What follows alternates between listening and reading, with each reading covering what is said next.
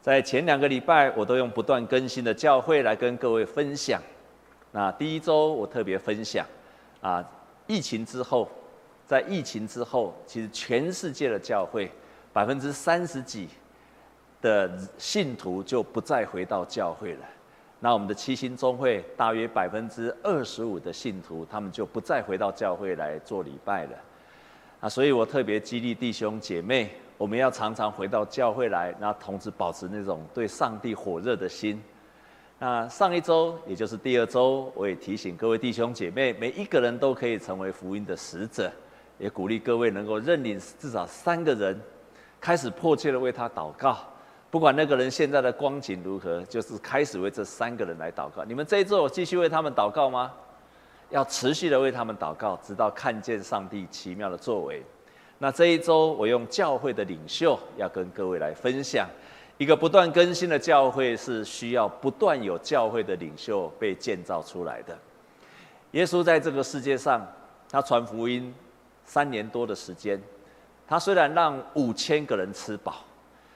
但是他最后只有拣选七十个人，让这七十个人差遣他们出去，两个两个出去传福音。他又从这个七十个人的当中，他又拣选了十二位门徒。然后这十二位的门徒当中，他又只有特别与他亲近的只有三位。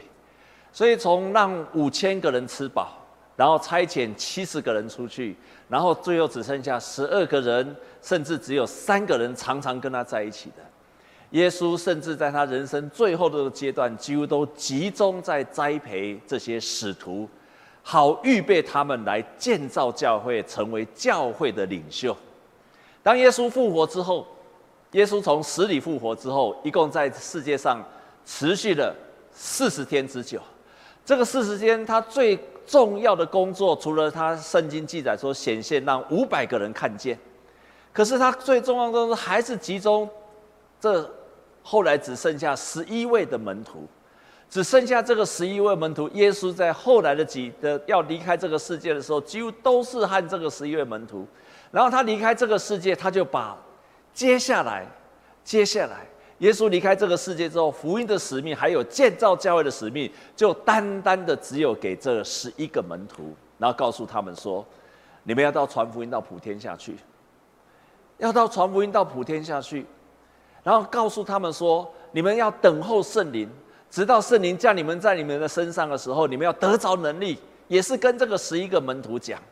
于是这十一个门徒就带领了当时候的一百二十个其他的信徒，十一个门徒带领其他加起来一共一百二十个信徒。一起在耶路撒冷祷告，圣灵降临在他们身上。那个时候，他们真的得着能力，教会就这样开始了。所以你可以看到，耶稣在这个世界上，他虽然福音是给所有全世界的人，是普遍的给所有的人，可是耶稣却不断的集中在召聚，并且训练那个建造教会的使徒，专门集中在这些教会的领袖上面。也就是因为这些教会的领袖，教会才开始被新造建造起来的，一直到今天，一直到今天。亲爱的弟兄姐妹们，当那些使徒的时代过去了，教会继续的存留下来，在今天的圣经很清楚的告诉我们，要建造教会，必须有五种恩赐的人。必须有五种恩赐的人，照今天的圣经上所说的，他所示的有使徒、先知、传福音、牧师跟教师，他们的工作是要成全圣徒，而且要各尽其职，能够建立基督的身体，是借着这五种的人去建造基督的身体，而且是这五种的人去建造那些圣徒，让圣徒的生命可以更加的成熟。在教会有这个五种恩赐的人。在教会带领这五种恩赐的人，跟我们今天的长职不太一样。长职多半是在负责行政事务的，可是要提醒，在教会里面有这五种恩赐的人，才是真正能够建造人的人，才是能够把人给建造起来的人。这五个恩赐不太容易了解，但是我今天试图用一个比喻。也许你就比较能够了解为什么我们在教会需要这个五种的恩赐。在台北，在台湾，常常有遇见酒驾的事情。有一天，有一个先生，他带着他的丈夫有喝酒酒驾，出了车祸，太太不幸过世了，他自己受了重伤，生命存留了，可是太太却走了，他受了重伤。这个时候，就有人把他们送去马街医院，救护车把他送到马街医院。马街医院是谁设立的？是谁设立的？马街设立的，马街设立的这个医院，所以就设立去马街医院。但是谁来救助他们？谁来医治他们？医生、护士。于是医生、护士就医治他的肉体。可是他不只是肉体有创伤，不只是肉体重伤，他还包括失去了他的妻子。他的心里也受伤了，他心里也破碎了，因为妻子离开了，所以医院就有一群人叫做关怀师，就要过去安慰他们，就要过去安慰他。他不只需要肉体需要医生的医治，他还需要有人去安慰他、关怀他、鼓励他。可是弟兄姐妹们，这个车祸是谁引起的？这个车祸是他自己引起的，是他自己酒驾引起的，他不好的喝酒的习惯引起的，是他违法所引起的。所以虽然他太太过世，可是终究是他的因素所造成的这个车祸。所以必须要有人再一次的教导他，你必须要有好的习惯，你必须要有好的饮食的习惯。你喝酒之后不可以做违法在酒驾的，不然悲剧会再重演。就有人必须要教导他。可是弟兄姐妹，酒驾即使在台湾已经被宣导再宣导，重罚再重罚，连那个罚则都不断的提高，到现在还有没有酒驾？还是有酒驾，所以必须有一群人出去。从这个医院出去，他们就去宣导更多的人说：千万不要再酒驾了。弟兄姐妹，在这个医院里面有五种人，这五种人，第一个是设立医院的马街；第二种人，上马街，上帝给他使命，所以他建造了医院这个蓝图；第二种人是医师，因为他知道如何去医治这个人，照顾这个人，好让他得到很好的医疗。第三种人是关怀师，是安慰他的心灵的需要，他可能生活因此有了困难，去帮助他的人。可是还有一个教导者，是告诉他啊，这个导写错了。教导者就是教导他，你应该如何过一个正确的生活，你要如何过着一个正确的生活，不要再酒驾了，酒驾不要再喝酒之后不要再驾驶了，必须要有人教导他。最后。为了让这样的事不要再发生了，有人必须去宣导，去对外社会宣导，好让酒驾的事可以越来越少。教会就如同医院，教会这五种人、五种的恩赐就如同医院一样，他们有五种的功能、五种的恩赐、五种的功能、五种的发挥，去建造出这个教会。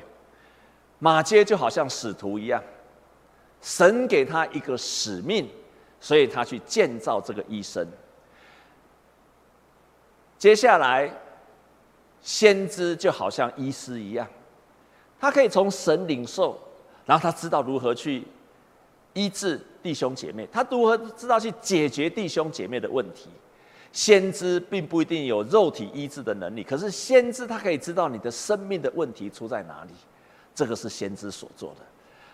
教会刚刚我们圣经上说有牧师，其实牧师广义的牧师是全世界所有的教会在那边站的都是牧师，但这边讲的是狭义的牧师。牧师就是他是专门做什么安慰的、关怀的，他专门做这个工作，牧养的、与人接近的，他就好像去做一个关怀师一样。但是也有教导者，一个教师就是专门教导圣经的人，教导者。最后一个传传福音的人，他是教会差派出去告诉人家说：你在这个世界上，如果你遇到人生的问题，你如何认识耶稣基督？你在教会你可以得到拯救。借着这些宣传者、传福音的人，把教会的使命传扬出去，让全世界人知道教会有拯救，教会可以帮助你。这些人就是传福音的人。所以教会需要有这五种功能的人去造就整个教会，教会就因为这样子就能够成全圣徒。教会如果有这五种功能，就能够去成全圣徒，所以他绝对不可能只有在一个牧师的身上。一个牧师只要有一两样的恩赐就很厉害了。所以牧师他可是现在的牧师必须被扮演所有五项都会，这个太难了，这个太难了。所以教会必须兴起更多信徒成为领袖。当他有这样恩赐，他起来，他不只可以扮演，他可以扮演一个先知的角色，他可以扮演一个传福音的角色，他可以扮演一个教导者的角色。今天在我们教会传福音的角色，就好像做幸福小组，好像做松梅大学，做社区妇女，做社区的工作，这样子来做传福音的工作。今天有很多有教导的恩赐或者带领的恩赐，就好像我们教会的小组长一样。这些小组长他在扮演教导，同时扮演牧养的牧师的角色。他们就不再是牧师来直接牧养信徒，而是信徒可以成为一个成为一个领袖来牧养整个教会，帮助牧师一起来牧养。教会应该要不断的兴起这些人。我们先来看第一个使徒，就是我刚刚说，好像建造教会、建造医生、建造医院的马街。使徒是团队的领导者，领受上帝的意向与托物去建造教会。在圣经的当中，保罗就被呼召成为一个使徒。他是成为一个建造外邦教会的，他的领受的意向就是他要传福音，然后去建造外邦一间一间的教会，所以他是一个使徒。上帝给他一个使命，就是去建造外邦人的教会。他也自己说：“我自己就像一个工头，工头就是其实我们就是今天我们的建筑师啊，建筑师我就去建造一间的教会。”所以这个是使徒。所要扮演的角色，跟上帝给他特别的恩赐。第二种人是先知，先知对我们弟兄姐妹比较不容易了解。他是团队的带导者，他可以从上帝领受。当他在帮助人的时候，他可以不止从圣经上，他可以从上帝领受给他的直接的启示，借着这个企业直接的启示去帮助弟兄姐妹的需要。叫各位弟兄姐妹有明白吗？他。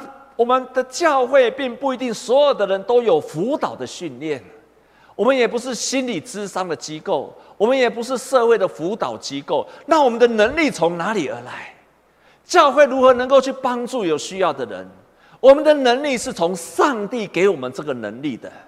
如果教会没有上帝给我这个能力，亲爱的弟兄姐妹，教会也没有办法帮助弟兄姐妹或者帮助有需要的人。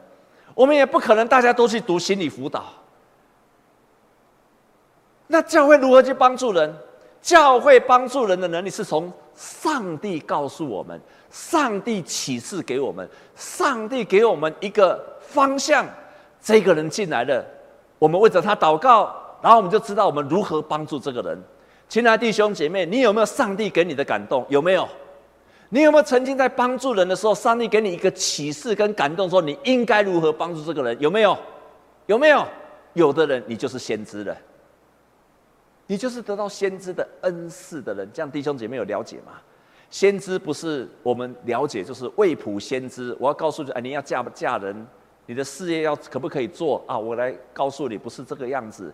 先知跟旧约的那个先知也有点不太一样。所以我们今天来讲，先知的恩赐就是我可以从上帝领受给我的启示，然后我知道如何去帮助人，去建造人。弟兄姐妹，这样有了解吗？你可以有先知的恩赐，你跟神寻求，你可以跟神寻求，神就会启示你，告诉你你如何帮助人。这个礼拜我在华山跑步，跑到一半的时候，我就突然想，嗯，我很想要传福音。这个时候，远远来了一个女生，一个妇女。这个妇女我一看，诶，是教会一个姐妹，她还没有信主。哇，怎么那么巧？我心里才在想，这个人就过来，我说太好了，所以我就把她挡住，我就哎啊，她也认出了啊，这叶牧师你在做什么？我说我在跑步啊，你怎么从这边过啊？我在散步，我看她练面有愁容，那我就问他说，哦，你你怎么在这边散步？因为说他有一些不开心的事情。啊，家里的不开心的事情让他非常让他很忧愁。家里的人为什么这样对我，让我心里很难过。所以我就问他说：“哦，那你怎么处理这些事情？”他就我就散步啊，我就说散步有没有效？他说没有，因为我已经散步了好几好久了，那个愁烦还在里面。啊我就想，哦，那我该如何帮助？突然啪，一个意念就来了。我知道这个意念来的时候，常常是上帝很奇妙的感动，所以我就跟他讲，我说人会忧愁，就是人的里面有乐色，人的心里面有乐色，所以人的里面的乐色就是各样的负面的情绪，包括什么？忧愁、抱怨、愤怒、愁烦、苦毒，不能够饶恕。痛苦，各样的所有一切的负面的这些情绪，就是你的乐色。弟兄姐妹，你有乐色吗？你的里面有乐色吗？那你怎么清除你的垃圾？所以我告诉他，第二点，如果你要有垃圾，你就必须清除垃圾。你的垃圾不可没有办法靠着你自己去化解。如果你想自己化解，没有办法化解，就好像你把垃圾从这个房间拿到另外一个房间，再把这个房垃圾又拿到另外一个房间，垃圾永远在你的家里面搬来搬去，它还是在你的家里面。所以你要清除垃圾，只有一个办法，就是你必须要丢垃圾。你要学习丢垃圾，祷告就是丢垃圾。祷告就是把你生命当中的垃圾全部都清出去，所以你必须要祷告。第三点，你如果要清出去，必须有人把你的垃圾拿走，那个人就是上帝，所以你必须要信靠神。你没有上帝，谁把你的垃圾拿走？所以我告诉他三点，弟兄姐妹有没有记住这三点呢？第一点是什么？第一点是什么？哦，随供随别记的，你们跟松松梅团契一样，随供随别。第一个就是我们所有的负面情绪，就是我们生命的垃圾。第二点，你必须清除垃圾，祷告就是清除垃圾。第三点，你的垃圾必须有人把你拿走，所以上帝，你必须成为一个神的儿女，上帝的儿女。上帝是全世界最大的焚化炉，就把你的垃圾给拿走了。弟兄姐妹，这样有了解了吗？下次如果人家问你说，为什么我相信耶稣基督，我可以除去一切的忧愁，你就告诉这三点，可以吗？他就问我，那怎么祷告？我说我告诉你怎么祷告。你要学习圣经中说祷告，就是要把心中所有的垃圾把它讲出来，跟神讲。他说对呀，他说对呀，因为我跟人讲，有时候我这个不知道这个可讲可不讲，可是我跟神讲，我就什么都可以讲。他就问我牧师说：“牧师是不是什么都可以讲？”我说：“是的，什么都可以讲，包括骂人的话都可以讲，包括你很讨厌那个人的话，你都可以讲。不要讲三字经就好了。”我说：“你什么话都可以讲，你要学习把一切的忧愁借着祷告交托给神。什么叫做平安？圣经教导的平安就是一无挂虑，就是心中毫无牵挂。”这就是平安，因为腓立比书说，应当一无牵挂，应当一无挂虑，将你所要的借着祈求、祷告跟感谢交托给神。你交托给神之后，你的心中就一无挂虑的。亲爱的弟兄姐妹，牧师现在问你：你现在你就是此时此刻，你的心中一无挂碍的人，请举手；毫无挂碍的，请举手；毫无挂碍的，请举手。才三四个人。所以我今天对那个妇女讲的，也在对你讲，也在对你讲，因为你还不知道如何交托给神，你的心中还有挂碍。只要你有挂碍，你就没有平安。圣经记载得很清楚，应该一无挂虑，心中毫无牵挂的人，这个人有平安。这个人有平安。如果你心中还有挂虑，那你请记住牧师今天对那个妇人所讲的三点。第一点，我们有负面情绪，就是你心里的垃圾；第二点，你的垃圾要清除掉，借着祷告清除垃圾；第三点，你必须有人把它给接走，上帝就是接走你所有垃圾的人。那个妇人听到我这些所有的分享之后，九十度的鞠躬，握着我的手，哦，牧师太感谢，太感谢了。应当一无挂碍，直到你得到平安。这个就是先知的工作。先知从上帝启示的，得到的智慧，就教导人、影响人。他知道告诉他一个方向。弟兄姐妹，你也可以得到上帝给你的亲自的启示。神必会兴起更多有这种得到直接上帝启示的人，来成为我们教会的领袖。第三种人是传福音的人，这样子的人是要将主的使命还有帮助人的方法，把它宣扬出去。这个世界上的人并不知道教会可以帮助他们解决他们人生的问题，这个世界上不知道，你知道，可是其他的人不知道，所以必须有人把这个好消息跟福音大能去宣扬出去，才有人知道。这样子的人就是传福音的人。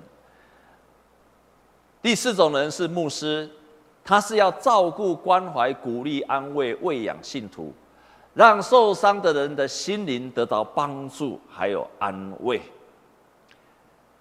第五种人是教师，我们生命很多的问题，很可能是我们的生活的方式出了问题。教师就是教导你必须回到上帝的话语，用上帝的话语教导你要过怎么样的生活。才能够蒙上帝的喜悦，而且上上帝的祝福，这样子的人叫做教师。所以保罗在圣经当中，今天我们熟的用这个，我们叫做五重的职事。这五重的职事，五种的恩赐，五种的人，让他们来去建造教会，去成全圣徒，好让圣徒呢可以越来越加的成熟，越来越加的。进步成长，最后有基督的身体。当大卫，旧约当中的大卫，他圣经说他是合神心意的，可是当他犯错的时候，你知道吗？当他犯错的时候，神没有直接启示他。当他犯了奸淫的罪的时候，奸淫又杀人的罪的时候，上帝没有直接教导他。上帝却差派先知，感动先知，告诉先知去告诉大卫。大卫已经是那么合神心意的人，为什么还需要先知去跟跟他讲？大卫跟上帝的关系那么好的，大卫已经跟得到上帝那么大的祝福的人，这么合神心意的人，当他犯错，上帝为什么不直接跟他讲？圣经记载说，上帝兴起大拿单，叫拿单去跟他讲。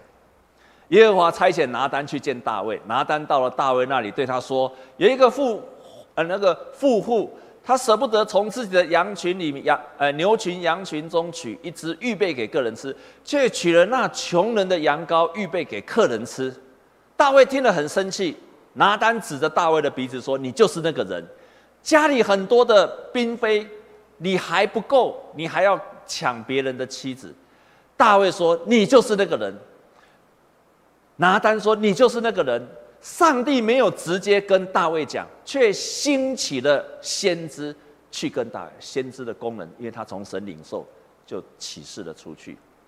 大卫后来要建造圣殿，他不知道可不可以，上帝也没有直接跟他讲。虽然这件事很好的事情，上帝没有直接跟他讲，直接感动拿单，让拿单去跟他讲，因为拿单是上帝所设立的。先知，神给他启示，去告诉大卫。因此，教会也是一样，教会也需要有这样子的，常常有需要人得到从上帝那边直接的感动。你也可以，但是你所领受的可能是你个人。我们要建造教会，是需要领受到更多的那些有先知恩赐的人，他得到上帝的启示，成为去建造别人的人，而不仅仅是对你自己。可以成为去领受、去建建造别人的人。我这个礼拜啊，去参加一个牧师的研讨会。去参加那个牧师研讨会，这个牧师讲得非常的好。他说，所有教会的功能，如果你问教会的功能最后的目的是什么？这个已经退休的牧师，他说他回顾他的牧会的生活，然后说，如果教会的功能是到底要做什么？他说，其实教会的功能就是要让人恢复上帝的形象、样式还有性情。简单一句话就是说，你会越来越像耶稣基督，让人去恢复上帝的形象、样式还有性情，所以你的性情就会越来越像。耶稣基督，你应该要来教会一段时间，透过这五种恩赐的服饰，目的是让人家的性情、样式越来越像恢复上帝的形象。简单讲，就是会越来越像耶稣基督。这就是刚刚圣经上所说的，让我们去建造基督的身体起来，让我们成为一个基督的身体，建造信徒各尽其职。建立基督的教会，照理说，这五种人是帮助我们能够去建造越来越多这样。你想想看，如果一个教会的里面，如果一个教会里面，今天教会是我们所组成的，教会是你跟我一起组成的。如果我们每一个人，如果这个教会我们一起组成的这一个教会，那一个人他心中充满了苦毒，那一个人心中充满了抱怨，然后那一个人呢，常常跟人家吵架。那个人常常愤怒，那个人回到家就骂孩子，那个人回到家就跟妻子吵架，然后那个人后面那个人在公司里面常常被老板骂，那个人常常跟人家在外面结结仇。你想想，我们虽然在一起啊，那个要那个那个那那个那个，你想我们在一起会像基督的身体吗？我们在一起会像什么？我们在一起像什么？虽然我们既然在一起在教会聚会，可是你在家里常跟太太吵架，你在家里常打孩子，你在家里跟太太那个你孩子常常骂孩子，然后在那常常跟同事吵架，然后你在家里一天到晚做有的没有的，然后你在外面又做其他，你在外面一天到晚那就里里扣扣欧罗巴错一大堆。我们在一起像基督徒吗？像基督的身体吗？我们在一起像什么？撒旦的身体。可是如果我们在一起的时候，如果你你在你的家里跟你的先生是和好的，你在家里爱你的孩子，你的孩子也爱你，你的家里非常甜蜜。然后你在你在同事的当中是美好的见证，你在你的朋友的当中是一个很好的见证的人。你在亲朋好友常常说鼓励人的话，你的心里面没有苦，你常常再去外面帮助的人，我们在一起就成为基督的身体了。我们在一起就成为基督的身体了。这就是保罗很清楚的说。我们今天能够成为一个建造一个教会，是能够说是基督的身体，是因为每一个个体他越来越有耶稣基督的样式，就是越来越有耶稣基督的样样式，所以我们成为基督的身体。这个牧师他说，为了要建造这个身体，我们需要更多个别的牧养。那个牧养不是上课，而是非常私密的，在亲密的基础上面，在持续的交通上面。有目的的聚集，这个目的的聚集就是我们聚在一起，是为了越来越像耶稣基督一样。我们聚在一起是个别的生命，不断的在影响生命，是私密的，是聚集的，是有目的的聚聚集。这也就是我们的教会为什么需要有团契，需要请大家加入小组，因为只有在小组当中才可以成就个人跟个人的。只有在小组当中，才可以成就我去影响你，然后不断的影响一个接着影响下去。没有这种的亲密的关系，没有办法去建造圣徒起来。亲爱的弟兄姐妹，你如果还没有加入小组跟团契的，请你一定要加入。我也可以跟你讲，你没有加入小组跟信徒，你就不太像基督徒，不太容易成为基督徒，因为这个生命的建造是借着别人。来帮助你建造的，来帮助你建造的。当保罗提到说我们有不同的恩赐的时候，然后他说我们彼此要互相的连结在一起，他就这样讲。我们一起来读这一节，我们一起来读这一节，请全身都靠他联络得合适，百节各按各职，照着个体的功用彼此相助，便叫身体渐渐增长。在爱中建立自己，所以在这个地方，他至少提到三点。我们有不同的恩赐，但他至少提到三点：我们互相的需要，我们互相的帮助，而且我们互相的尊荣。我们互相的需要，就是有不同的恩赐，但是不同的恩赐是需要彼此，不是一个人他比较像使徒一样，他可以直接从神领受，他就比传福音的更高。没有，这五个人都一样，传福音跟使徒都一样，只是每一个人在教会的恩赐不一样。也不是你有先知的恩赐，你就比牧师去照顾人就比较高。没有，并不是因为你从神领受，你就比别人更好。没有，在教会里面是一样的，这一样都是上帝不同功能所恩赐的。所以我需要你的恩赐，你也需要我的恩赐，我们彼此都需要彼此的恩赐，我们才能够传。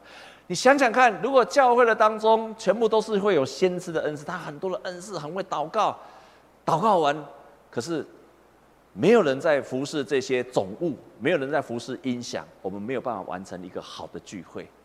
所以不同的恩赐在教会当中。都被重视。第二个，所以我们必须要互相的帮助。这边圣经上说，百节各按各职，照着个体的功用，要彼此相助，互相的帮助。我认为在教会的服事当中的互相帮助，就是要去创造一个彼此可能做不好的文化。我再说一遍，我们能够互相帮助。别人愿意出来服侍，就是我们要去创造一个我们可能或者都会做不好的文化，要容许犯错的文化，这是我诚心的、诚心的宣告。什么叫做做不好或犯错的文化？我曾经在一个教会的牧地方牧会，每次牧会的在那个时候，每次开长开长执会，大家就吵来吵去。吵来吵去，我去的时候之前他们是分裂的，所以我去之后，他们每次开会就吵来吵去，吵来吵去，吵得很凶。每次都有个长老就起来就指责另外一个人说：“他怎么做这样？他怎么做？他怎么做这样子？”我刚去就不太不方便说话，所以我就很少制止，每次只能制止。哇，那个，因为他是一个公司很大的电子厂的公司的财务长，所以讲话常常是指指对方。大约过一段时间，他还是这个样子，每次都指着另外一个人啊，讲话很大声。后来有一天，我就去找这个很讲话很大声的长老，我就跟他讲：“我说你为什么每次开会都要讲话这么大声？”啊，他说：“这个长老怎么还做这个样子？已经当了长老这样子。”我就跟他说：“他是长老又怎么样？他长老就很会做事嘛。他是长老，他当然很会做事。”啊！如果从来没有人教他呢？从那天开始，这个长老，我就跟他说：很多人在教会的服侍，不等于他很会服侍，这是两回事。但是当他愿意服侍，我们要成全他，让他越来越会服侍。从那天开始，这个长老很棒。从那天开始，他再也没有大小声说话的。人愿意服侍，常常不是他故意犯错的。没有人会故意在服侍当中犯错，可是他可能能力不足，做法不不对。成全他就是跟他建议，你可以重新怎么做。要去建立能够一个犯错的文化，在教会的服侍当中。第三个要互相的尊荣。圣经记载说，你要用爱心说诚实话，用爱心说诚实话。这个刚刚所讲的，不仅仅是用在教会的服事，也在你的家庭当中。你的家庭当中也是要互相的需要，互相的帮助，而且要互相的尊荣，要尊荣对方，常常在彼此当中说鼓励、安慰、劝勉的话语。跟你的服侍者常常说安慰、劝勉跟造就他的话语，弟兄姐妹，保罗用这样训勉教会，也是用同样在教导你的家庭。你在你的家庭，请要常常说安慰、劝勉跟造就的话，请跟左右的人跟他讲说，你要常常说安慰、劝勉、造就的话。这不仅仅教会是让你学习说安慰、劝勉、造就的话。让你把他带到你的生活现场去说安慰、劝勉跟造就的话。你在你的办公室，请你好好的检视你自己。你在你的办公室是常常说抱怨、批评、责备的话，还是安慰、劝勉跟造就的话？你在你的家里是常常说嫌弃、责备、抱怨的话，还是常常说安慰、劝勉、造就的话？你在你的亲友的当中，到底常常说哪些话？请你好好的去想一想，你的话语的当中是安慰、劝勉、造就多，还是抱怨、责备、批评的多？要去改换，你已经成为了神的儿女，你已经有基督的形象，所以你必须要转换过来。当我们这样转化的时候，我们就可以开始做见证。这个礼拜我在小组当中，我就丢了一个问题问几个弟兄：我们成为一个弟兄，如何在家庭、如何在工作当中成为一个好的见证？他就告诉，很多人就说啊，我们要讲话要怎么样注意说什么的。其中有个弟兄说的很好。他说：“其实他没有太在意说他自己讲的话，可是他说，当我信了耶稣之后，我心里很喜乐。我经历上帝的帮助之后，我很有信心。我觉得我自然我的话语，我的话语就充满了喜乐，还有鼓励。我的话语自然就充满了对别人的肯定。”因为神在我的里面爱我，给我信心。我的心里面有信望爱，这后面是我讲的。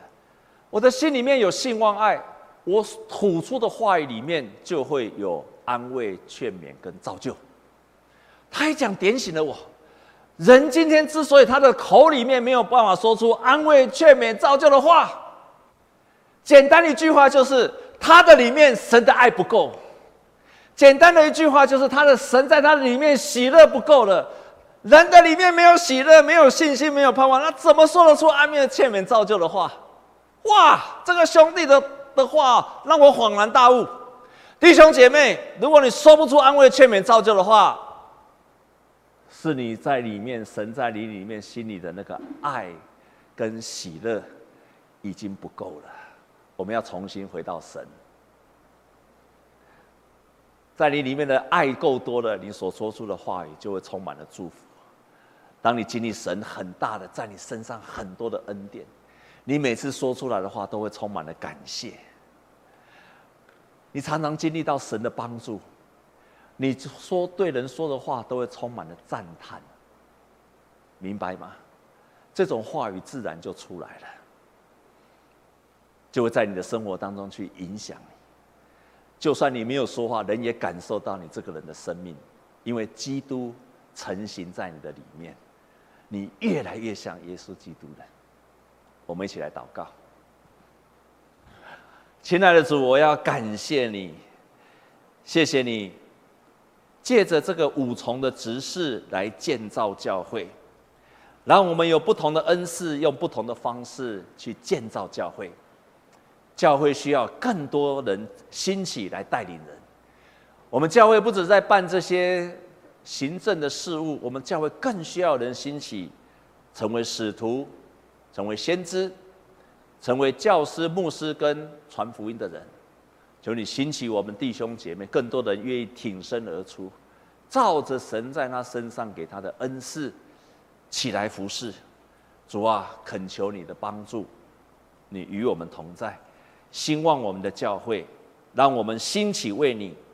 我们深信这种兴旺跟兴起，是要为了更多的人得到蒙福。奉耶稣基督的名祷告，阿门。